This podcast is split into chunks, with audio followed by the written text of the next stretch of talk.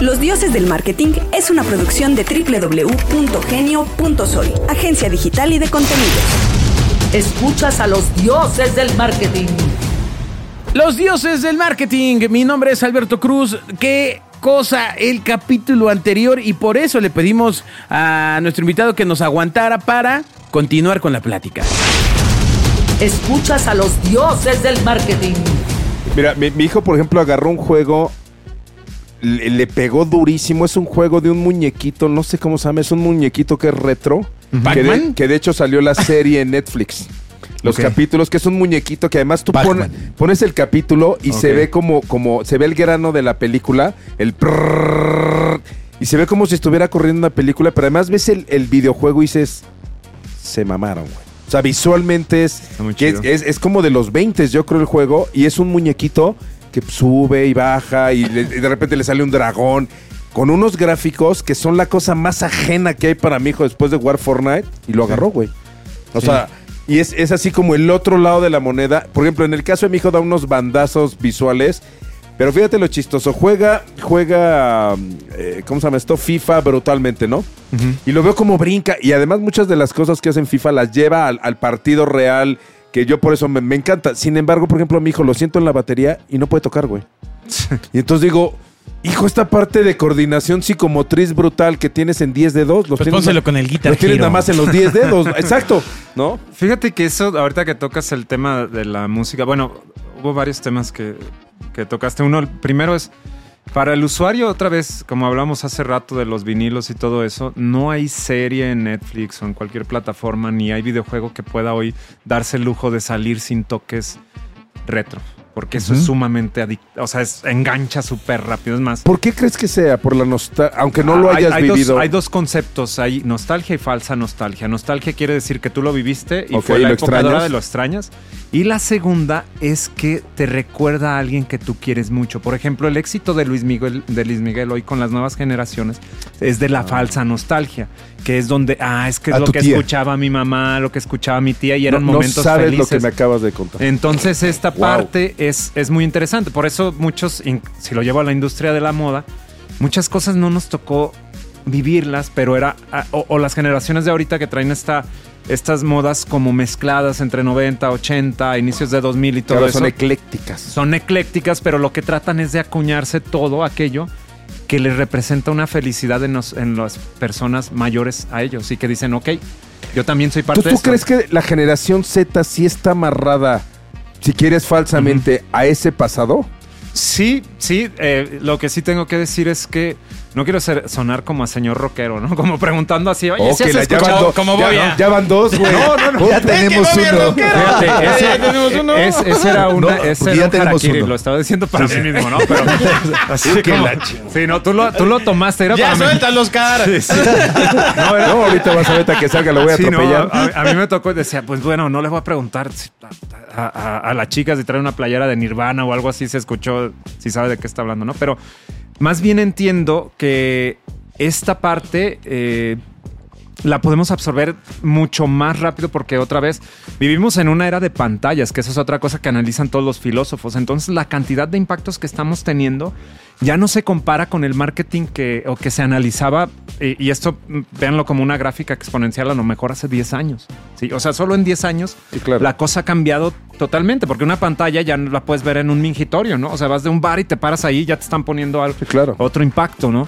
Como, como lo dicen los mercadólogos. Entonces, con esta, con esta parte, yo creo que más bien el poderío de las marcas que asoman sus productos y que manejan estas emociones generan esta necesidad otra vez de esa identidad que, que tiene que ver con otras generaciones, que tiene que ver con otros momentos que no les tocó vivir, Con lo que les han vendido que era mejor. con los que les han vendido que, Que era sim- ma- simplemente que existió Ok. que existió y por tanto ya es parte de una experiencia, ¿no?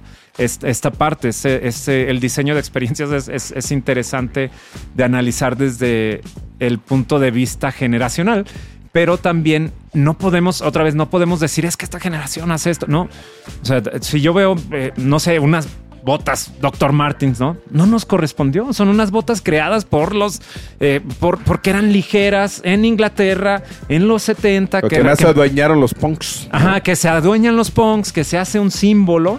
Sí, y sin afectar aquí a Paula, ya dice, ya me, ya me van a empezar aquí a criticar, ¿no? Bueno, pero, Sí, no, no, ya le toca Ah, a sí, Paola. sí, sí, sí, ya sí. le toca a Paola. Sí, tiene facha de punk. Ah. pero desde atrás, o sea, si ustedes an- analizan esto como producto es ¿por qué tenemos esta tendencia que esto sea una, una, un éxito? ¿no? Porque a lo mejor yo ya no sé la historia de todo lo que está detrás y tampoco yo, uno no está como para decir, ay, no lo puedes utilizar porque no conoces. No, así hemos actuado y hemos vivido toda, toda la vida, la humanidad, solamente que como tú lo decías anteriormente, es más rápido y es menos cuestionable. Eso sí creo. creo Lo agarras, lo usas, lo desechas y vaya, lo que sigue. porque eh, otra vez, eh, este Byul Shung Han, filósofo, por ahí hay un libro que se llama. eh, ah, se me falta el nombre, lo, lo recuerdo, pero este, este filósofo coreano que, que reside en Berlín, que es maestro de, de filosofía ahí en Berlín, eh, habla de un tema de cómo vivimos en una sociedad no hiperproductiva, nada más, hiperproducida, que es eh, lo, que con- lo que vean una imagen es lo que voy a absorber y lo que ya me está generando la nostalgia, porque hay una identidad por ahí que vi no sé dónde, ¿no? Puede ser Luis Miguel, pueden ser unas botas, puede ser lo que, lo que, lo que ustedes quieran. Entonces, esto es muy interesante de analizar porque en esa sociedad de hiperproducción tú lo puedes ver que hoy ninguna mujer, ningún hombre tiene una, un- una galería con una fotografía que se tomó un día. Realmente tiene 20 fotografías de las cuales seleccionó una y después de tanto analizarlo, dijo, esta es, y después invirtió otros 10 minutos en ponerle filtros, ¿sí? Eso es una, una sociedad de la hiper... eh, Claro, eh, producción. producción, como, como estamos aquí hoy con unas lámparas y todo, pero lo hacemos todo a través de nuestros Sí, eh, todo, celulares. to- buscas que todo se vea bonito y que sea lo mejor de lo mejor de lo mejor de lo mejor de lo mejor y arregladito. Claro. Sí, y- y esta época que hablábamos de los datos llega y se da pie incluso para que llegue la, la inteligencia artificial por los commodities, ¿no? O sea, por el hecho de que ahora es más fácil, ahora es más sencillo, ahora es más rápido. La sensación que estoy buscando como. Sí, el alcance, hoy, hoy el alcance global está a un clic. Sí, de lo ahora que quieras, para ¿no? que yo pida el Uber, ok, ya me leyeron dónde estoy, ¿no? Eh, ya me ya vio mi calificación el conductor, ya, o sea, hay una, un manejo de datos. Too much information, Sí, ¿no? sí, entonces, pero para mí como usuario es, wow, es mucho Claro, la, más cómodo. experien- la experiencia de Es usuario es, claro. es impresionante. Ahora, el otro tema que traíamos en el tintero, por supuesto, era mm, el tema del metaverso. También Bobby hasta inmiscuido en ello. Ha probado de Este, todo. Yo eh, había comprado esta cajita de cartón cuando... eh, Ah, sí, del celular. de- del celular. Lo y adaptabas, sí, lo- sí, la sí. primera generación de Oculus de Samsung. Sí. La, la primerita donde ponías el celular, ahí un Galaxy Note o alguna cosa así. Este. Y ver porno en esa cosa es muy loco, man. O sea, o sea, lo que les No, puedo no, no. decir es que, compa, o sea, Ya. eso sí es peligro. Eso sí es peligro. Y. eh, Dos bueno, veces se al descalabró final- con el buro. al final, eh, la evolución que tuvo el tema del metaverso era una visión que a nosotros en los dioses del marketing hemos hablado desde un aspecto comercial. Bobby ha platicado muchas veces que se, que se compró los lentes y se los presta a su hijo, pero lo claro. engañó diciéndolo que eran de él. Claro que no, claro que no. Pero tú que estás tan, tan metido y especializado en el tema de tecnología, nosotros hemos exter- externado aquí que en cuanto al metaverso es una metamamada, mercadológicamente hablando. Ajá. Es que para mí mi experiencia es tal cual y lo que coincidimos muchos tecnólogos en esto fue la crítica hacia, hacia Meta o hacia Facebook, hacia Mark Zuckerberg del tema de cómo lo platicábamos tras bambalinas, ¿no? Cómo eh, Apple y Microsoft le cierran la puerta a través de todo su hardware, es decir, de todos los celulares. Esto se sabe después de que ya hace su anuncio de metaverso, ¿no? De- más bien, se cierran las puertas y se sabe la intención real un poco después, ¿no? Pero lo que augurábamos es, metaverso viene a cumplir el hueco del hardware o del dispositivo físico entre Facebook y el usuario, ¿sí? Facebook existe en la plataforma de nuestros celulares, que es un tercero. El tercero, otra vez Apple o Microsoft dice, ¿sabes qué? Estoy viendo la cantidad de datos que te estás llevando del usuario. El usuario ya está empezando en la parte, y gobiernos están Claro. empezando a pedirme cuentas.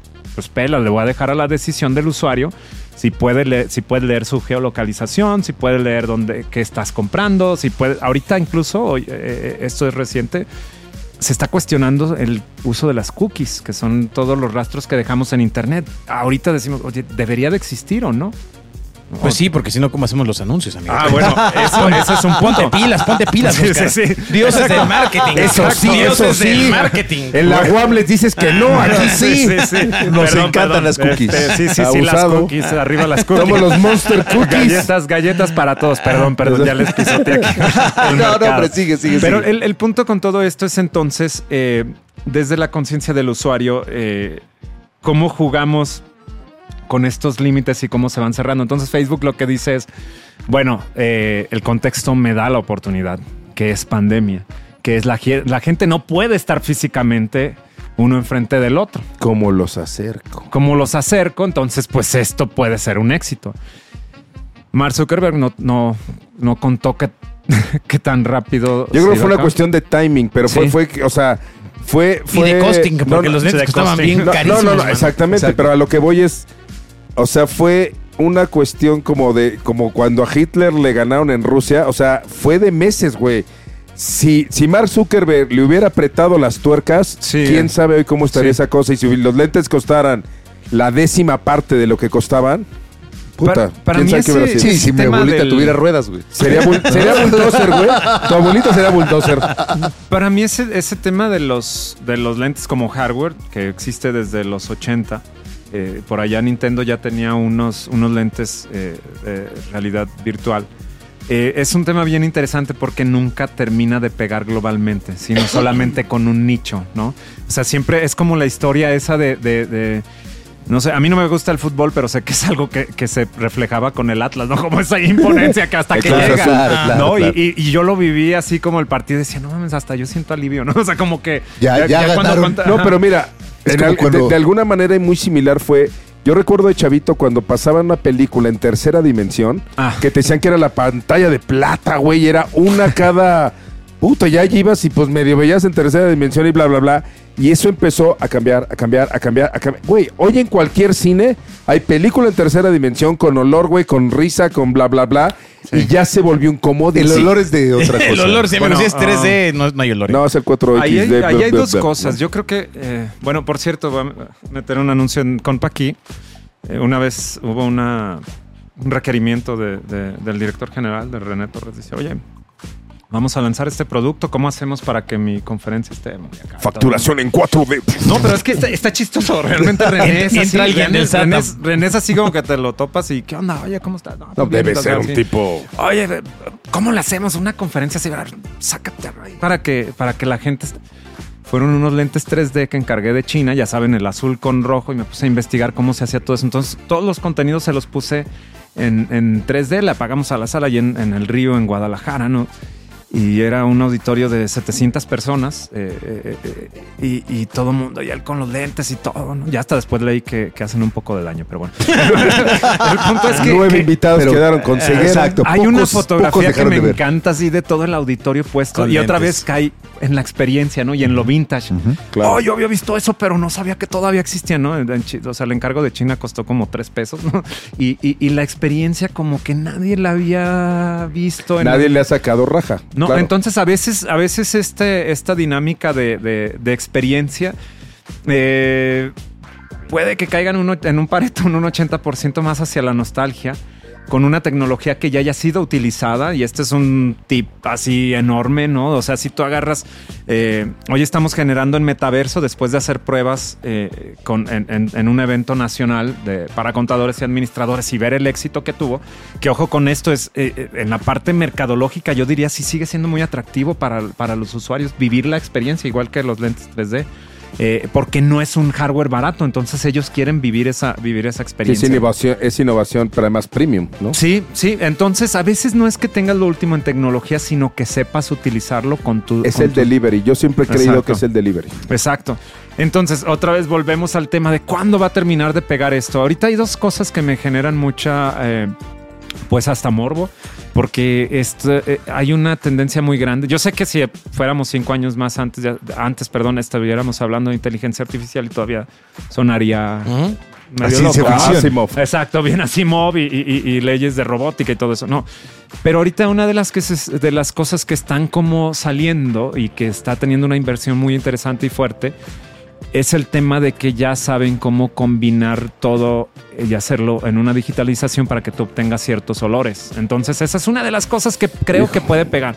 Segunda es que lo que manejamos los tecnólogos con la llegada del metaverso es que no nosotros no veíamos a la gente metida en un mundo por completo digital. Es un eh, el proceso psicológico de un usuario no puede ser abrupto para llevarlo de decir, ok, existes en el mundo real, te llevo a todas las paredes y ahora vienes vestido de Barney, ahora vienes, no sé, ¿no? Y ese es el, el CEO Barbie. de lo que sea, ¿no? O de Barbie, ¿no? Eh, lo que veíamos es esto que ya está, que ya lanzó Apple recientemente, que 67 mil, 70 mil pesos unos lentes. Yo creo que van a No salir están- mucho más baratos. Bobby, Sí, sí, pero la cosa es que no está lanzado para el usuario, está lanzado para los desarrolladores. Eso, eso hay que entenderlo, ¿no? Y que y ellos no dicen te voy a meter al, al metaverso. Ellos te dicen vas a interactuar Pues el mundo con real. el mundo real. Y eso es donde lo que nosotros decimos, eso sí es posible, porque claro, ahorita los ves y dices, puta, güey, un wearable o, o algún vestible tecnológico. Los tecnólogos lo que sabemos o los encargados de innovación es que tiene que ser muy de moda, tiene que ser bonito, Funcional. atractivo, funcional, para que pegue, pero sobre todo de que sea bonito. ¿eh?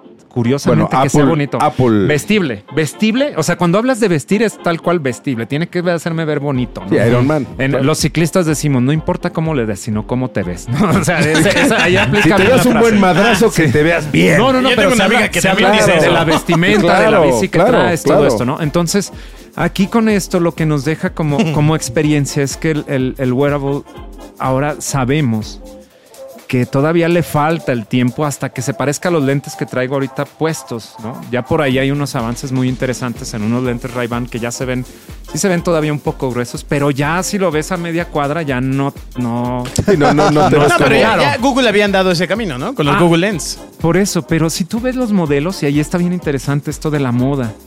O sea, en, en todos nosotros como usuarios, de verdad está muy fuerte el tema que se tiene que ver. O sea, si tú llegas ahorita con unos Google Lens, se ve ahí que trae la cámara, es evidente Claro. y todo. O sea, aquí pues te van a agarrar a sopapos. Así, ¿Sabes, oye, ¿Sabes quién lo ha hecho increíble? Nike lo ha hecho de una manera que ves una cosa súper rara, una chamarra súper acá que dices, puta, está poca madre, pero además esa cosa no es una chamarra, güey. Y, y sí trae adentro eh, Sí, tecnologías sí, sí. para madre y media, pero es, es, es ropa con tecnología. Acá la cosa es que tiene que ser tecnología Sí, que estilo. se vea que, con moda, con estilo, güey. No, no, no unos lentes con unas madres así que a Sí. leguas dices, güey, ¿qué traes? O sea, en un restaurante es evidente que traes A las madres. a mí no güey, me parece nada más triste que ese comercial de Apple. O sea, de verdad me da. eh, o sea, me da así como. Puta, pero qué pedo con sus hijos, cabrón, ¿no? Correo electrónico dioses@genio.fm. Para mí no, porque como desarrollador Exacto. lo que creo es que yo voy a empezar a desarrollar en una plataforma y eso es muy importante para ellos capitalizarlo. Decir, oye, es- es- lo vemos, ¿no? Oye. ¿en qué desarrollas? ¿Es un videojuego para PlayStation o es un, es un videojuego para...? Porque hay una exclusividad. Vas a utilizar mi hardware y después de 10 años que ya ganaste el mercado se hace una tendencia VHS, puerto USB-C que le están pidiendo ahora a Apple en Europa, que si no, no entra a Europa a vender celulares. No, o sea, ya se vuelve un estándar. Lo que está buscando Apple, desde mi punto de Es vista, hablarle acá. es hablarle acá Y arriba y, decir, recuperar este mercado, güey. tú que le vas a llegar a 300, tú que le vas a llegar a 3 millones, desarrolla sobre Claro. mi plataforma. 70 mil pesos me los va a pagar una compañía, Claro. no un usuario, ¿no? Digo, es que tú lloras con los spots de Huawei, por ejemplo. Los- No los- seas los- mamón. en- entiendo que los ves y vas, así sale te la lágrima, güey, vas y compras, imagínate compras que tu llegue con teléfono, hijo así. A ver, dibuja a tu papá, ¿no? Y es ahí con los pinches lentes puestos. Sí, es- Terrible. es- es- Ah, güey, a mí se, Apple a mí se me hace una marca. A mí, yo tengo la impresión que va a ser Es la- la edad. así como cuando eh, nos conocimos, que te dije BlackBerry va a ser la primera que va a felpar. Eh, yo sí tengo la impresión de que nos tocará ver en esta generación la reducción inmensa de Apple como una empresa de hardware. sí, Como una oferta de eh, hardware eh, No lo masivo. Sí, Seguramente se quedará en el Mira, a desarrollo. lo mejor, a lo mejor, a lo mejor el- Apple, la tendencia de Apple es que se vuelva un Gucci, güey. Así. Un fuchi. Con puras cosas súper mamonas, súper caras, güey. Pa' 100 güeyes. Sí, güey. No, masiva. Amigo, esa es tu necesidad de exclusividad. Ah, ese es el- es- eso se llama validación. Aquí el psicólogo Soy te puede señora, explicar. señora, viejita, rockera y mamona. Pues sí, no manches. No, De hecho, bueno, sí. qué chinga A me ver, pegaba. ¿no puedes ir en contra de eso? Hagan, por favor, este corte. No más. ¿Te definiste? Renuncio. Si alguien- si 105 alguien- programas. Me voy con quiere Howard anunciar- Stern. Si alguien quiere anunciar una camioneta para señora Copetona. Puta, Y copetona, no, bueno, no mames. Bueno, ¿cuáles son las cosas eh, para ir terminando? ¿Cuáles son las cosas en las que traes puesto ya eh, El radar. El radar. Nos platicaste del tema de los olores, que también es un tema impresionante. El tema de la. mm, Hay, hay otro tema muy importante que yo creo que va a pegar con el tema que estamos hablando ahorita de lo vestible, de las tecnologías que se notan menos y que son más eh, amables para el usuario. Y es algo que ah, como tendencia se llama invisibilidad tecnológica, que esto quiere decir que Wow. vamos a ver cada vez más cosas que no sabemos que tiene un procesador adentro, ¿no? Eh, cosas en una casa como una lámpara, ¿no? Que yo instalo en casa de mis padres y que digo, oye, pues programo para que diga si se cae. Aviéntame una alarma, ¿no? O sea, si las luces se quedan prendidas. O sea, Como el no reloj, luces- el sí. reloj que hay para viejitos. Sí, exacto. Pero en, en este caso ya el wearable desaparece como tal. Es, es algo que se integra al ec- a tu ecosistema y Wow. eh, al- al- a los productos que normalmente no, no- son productos Sí, sí, tontos. te por entiendo así. perfecto. Si traes una camisa que trae un lector de Sí. temperatura conectado con el aire acondicionado, entras y solito se cambia el Sí. clima. Claro. puta, Y esto, esto obedece totalmente a lo que hablábamos eh, durante muchos años, a lo mejor durante 10 años, par- particularmente con el ejemplo que mencionaban hace rato de los Google Glasses, ¿no? Decir, es que otra vez es la postura del ingeniero dominando Absolutamente. sobre el psicólogo, sobre el sociólogo, sobre el mercadólogo, diciendo, pues si está bien chingón, ¿por qué no va a pegar? O sea, Pero Fíjate, sin embargo, yo sí creo que la tecnología quizá de hace, y tampoco es mucho, pero quizá de hace 10 años para acá, ya es, lo diseña un tipo, un ingeniero, y sí pasa todo Sí, este proceso sí, sí, de, puta, suavízalo, vuélvelo bonito, güey, hazlo más barato, ponlo en un empaque chingón, hazle una campaña, o sea, generas esta, esta línea para que a ti, consumidor, ya te llegue un algo mucho más digerido, ¿no? Y sobre todo el cambio, no, a veces la gente dice, es que innovación disruptiva. La innovación disruptiva te da un espacio muy chido de comodidad que si le pegas a algo, es que te vas a tener una distancia contra tu competencia muy buena y una monetización, una monetización mucho más alta, Y más inmediata, rápida, más rápida. Entonces, pero es mucho, mucho más arriesgada, ¿no? Entonces, en ese sentido es...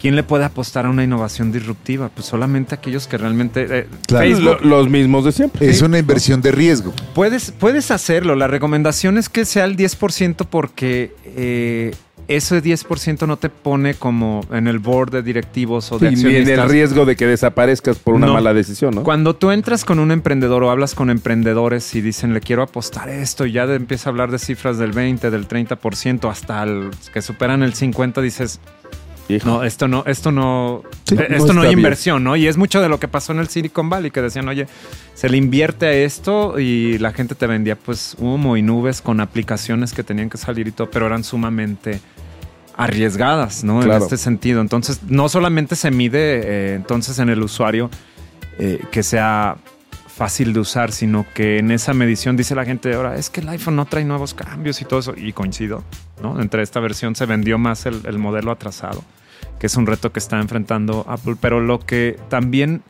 ahora crea es que la propia empresa es su propio enemigo porque adquiere una estabilidad y eso yo lo entiendo muy bien como, como, como Hijo, pero agente en una innovador. empresa que Hay hace una obligación oh, de estar Hay en la obligación. cima. Sí, pero a- además de estar en la cima, tienes una obligación con el usuario. De que, como lo decían hace rato, de que ya conoce el producto y que está esperando algo bien específico del producto. Si tú le das algo muy radical en cambio, o sea, él- ellos llegan con una innovación radical y toman todo el mercado. Después de eso, hacer eso con tu empresa core a nivel estrategia corporativo es muy arriesgado. Ahí es donde se habla de spin-offs, donde dice, ah, es que invierte en aquella empresa Fíjate, yo, yo, yo creo, Ajá. por ejemplo, que Apple en algún momento se va a empezar a meter con cosas de casa. O sea, sí voy a ver un refri que te cagas, Yo creo güey, que de- no. de- yo creo que sí. O sea, todo le va a salir mal.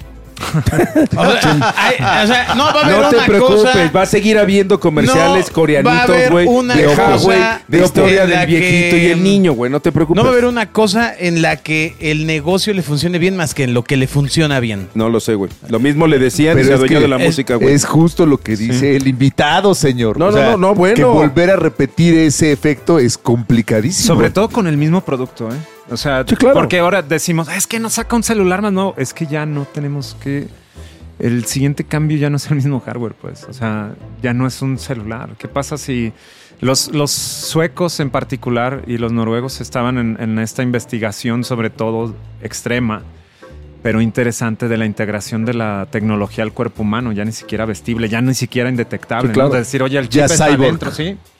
Entonces, eh, claro que nos estamos poniendo otra vez más Isaac Asimov, pero es, es, es una No, bueno, el tipo este. de- Pero- yo, yo asumo que ya se murió. ¿Te acuerdas del europeo? Ya solo que falta que se nos integre. Que se sembró unas antenas y unas Sí. ondas súper locas. Digo, El, Pues, el- el siguiente ¿no? celular deberá de tener inteligencia artificial integrada. Es que yo lo que creo es eso, que no hay, o sea, que no, eh, la disrupción es donde ya no hay un siguiente celular. Donde Sí. alguien dice, esta es la nueva cosa. una, Sepáralo. una pulsera, güey. O Sí. una cosa que te pegas aquí, güey. Sí.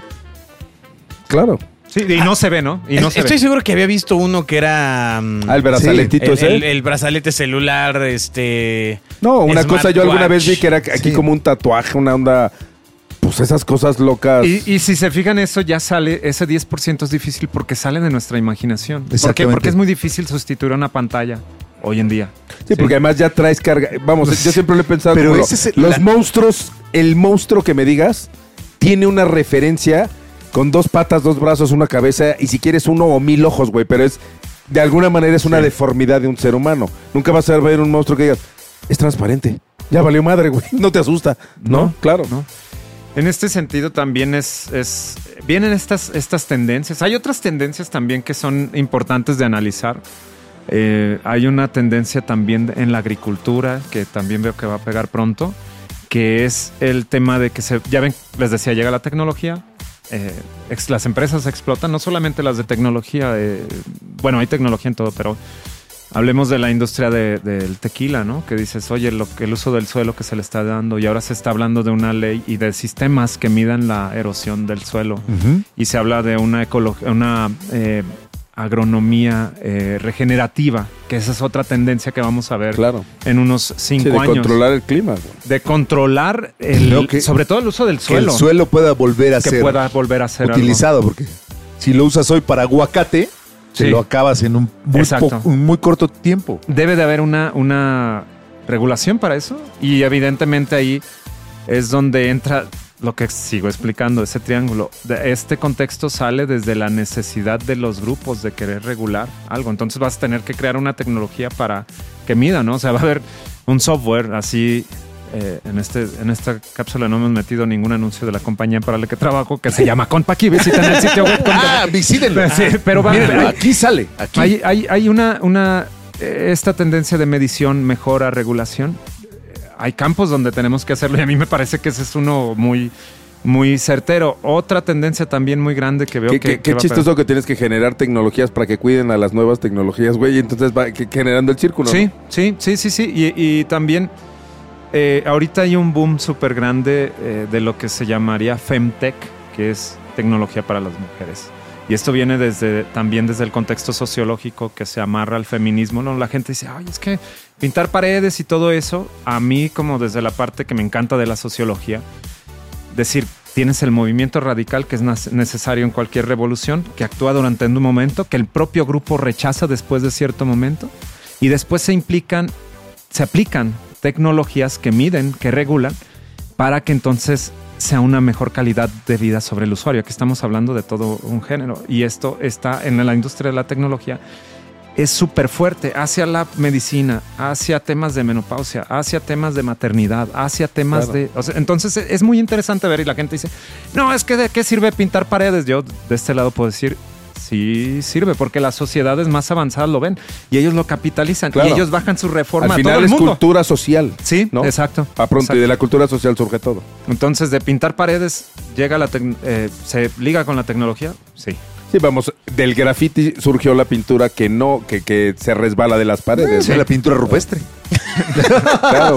O píntate de aquí, güey, por ejemplo, también, ¿no? Oye, Oscar López, Ay. impresionante plática, un aplauso. Oye, se aventó dos horas así de Ay, no conferencia, ¿eh? A mí lo que más me impresiona es que empezamos Y en algún momento. que dejaste dijo- hablar al invitado por primera dijo, vez. con- Factura y pum, vale, güey. o sea, eso está padre. Es el chiste de este programa. Nos salió como lo planeamos. Exactamente. Sí, Sí, sí. el guion se respetó durísimo. Eh, además, claramente ya quedó para la posteridad. que soy la- una gorda. go- ¿Cómo? No, gordo no me dijeron, güey. Nada más dijeron viejo. Es, es yo solito, güey. Viejo, candicrochero, rockero. Aprieta botón. Aprieta. No, ya, bueno, el Candy Crush ya no chingues, güey. Ya déjalo ahí, güey. No, sí. Yo escuché claramente cuando Exacto. dijo eso, ¿eh? Y creativo idóneo para camioneta. Exactamente. De señora Porque, fíjate, quiero una bronco. No sé si la bronco dentro de los estudios sea como para Ah. señora. Ay. Sí. Entonces, ¿a quién? No, ya, es que- La Land ¿Sabes qué, Rover- hermano? Déjalo. Falsa seguridad. La, la Land falsa seguridad. la Land Rover ni hablamos. Hermano, déjalo, déjalo. Sí, ya. ya, déjalo. de de cualquier forma, quiero que sepas que eso lo pensamos de ti en silencio. No, pero mira, Bájate. me da mucho gusto en esta vida haber conocido a Oscar. Digo, desgraciadamente, para que vuelva a estar aquí invitado, va a ser muy difícil por la cantidad de invitados que vienen Amigo, todo el dar una tiempo. cátedra No, de no, no, plática brutal, de ¿eh? innovación, Brutal, de brutal, de conocimiento, de concepto. Una Además, lo, lo- lo que más me gusta de ti y me... me Ya vas a tirar el calzón. no, Durísimo. que la chinga. Es tu seguridad. No, además, Es como me hablan. vieja y ofre- vieja gorda, bla, bla, bla, y ofrecida, güey. ¿no? ¿Cómo, cómo no sabes que es mi target? No, el punto es que nunca hablaste de chips, güey, ni hablaste de conceptos de tecnología de estos Que no entiendes. sumamente técnicos que nos valen madre a todo mundo, ni de gigas ni de megas, que el señor siempre compra los teléfonos con base a los gigas. Eh, claro, claro. Porque domina Técnico. perfectamente. Si no puedes, lo que no gigas, repartas. ¿no? Ya. Y eso está bien padre. Democratizas la tecnología. Muchas Gracias. felicidades. Sí, sí, sí. Atendemos, felicidades. permítenos un Gracias. segundito. Vamos a seguir aquí. Bueno, gracias, gracias Oscar, gracias. gracias. Bobia, gracias Agustín, gracias a los chicos de Gracias, México. Gracias México.